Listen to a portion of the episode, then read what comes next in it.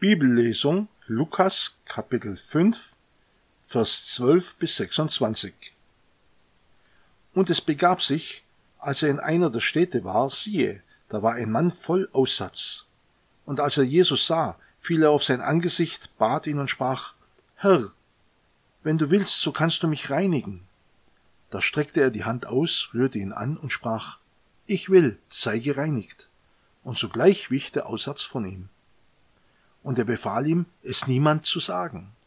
Geh vielmehr hin, zeige dich dem Priester und opfere für deine Reinigung, wie Mose befohlen hat, ihnen zum Zeugnis.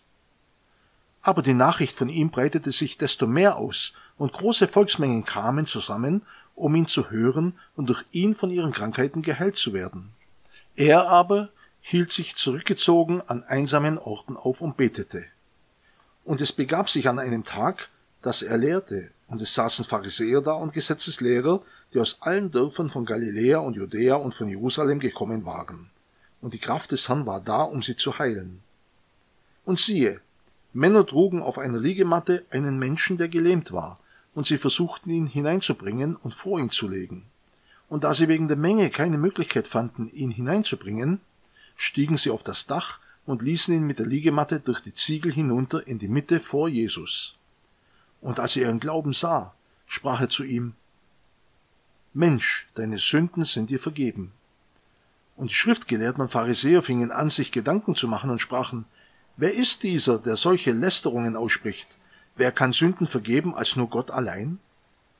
Da aber Jesus ihre Gedanken erkannte, antwortete er und sprach zu ihnen, Was denkt ihr in euren Herzen? Was ist leichter zu sagen? Deine Sünden sind dir vergeben, oder zu sagen, Steh auf und geh umher? Damit ihr aber wisst, dass der Sohn des Menschen Vollmacht hat, auf Erden Sünden zu vergeben, sprach er zu dem Gelähmten, ich sage dir, steh auf, nimm deine Liegematte und geh heim.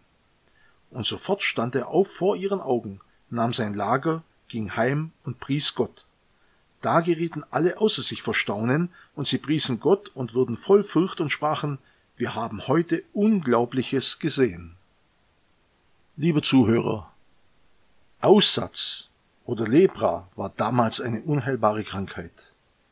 Ein Betroffener galt als unrein und musste wegen der Ansteckungsgefahr völlig isoliert von anderen Menschen leben. Doch Jesus Christus überließ diesen Kranken nicht der Krankheit, sondern heilte ihn. Für die Juden war die Krankheit fast immer auch ein Ausdruck davon, dass jemand gesündigt hatte, schwer gesündigt hatte und eine Strafe von Gott dadurch erhielt. Allerdings vergaßen sie, dass Gott jeden Kranken und Schwachen liebt. Er lehnt niemanden ab. Deshalb dürfen auch wir in Zeiten der Krankheit und Schwachheit zu Gott kommen im Gebet und um seine Hilfe suchen. Wir dürfen ihn darum bitten, dass er uns Kraft gibt, die Krankheit zu ertragen und wenn möglich, dass wir gesund werden, dass wir geheilt werden. Er wendet sich nicht von uns ab, sondern er ist uns sehr nahe in der zweiten Geschichte, die wir gelesen haben über den Gelähmten und seinen Freunden, können wir erkennen, welch tiefes Vertrauen sie in Jesus hatten. Jesus begegnete ihm mit Vergebung der Sünden. Durch die körperliche Heilung wurde bestätigt, dass Jesus Christus die Vollmacht hat, Sünden zu vergeben. So wichtig Gesundheit auch ist, die Vergebung der Sünden ist noch viel, viel wichtiger, denn sie ist entscheidend dafür, wo wir die Ewigkeit verbringen werden. Jesus weist keinen Menschen ab, der im Glauben zu ihm kommt. Er lädt ihn sogar ein. Wenn unsere Sünden uns niederdrücken, dann müssen wir zu Jesus gehen. Zu Jesus Christus. Ihm bekennen wir alle Sünden. Wir bitten ihn um die Vergebung aller Sünden, egal wie groß sie sind. Und er wird uns vergeben und uns nicht abweisen.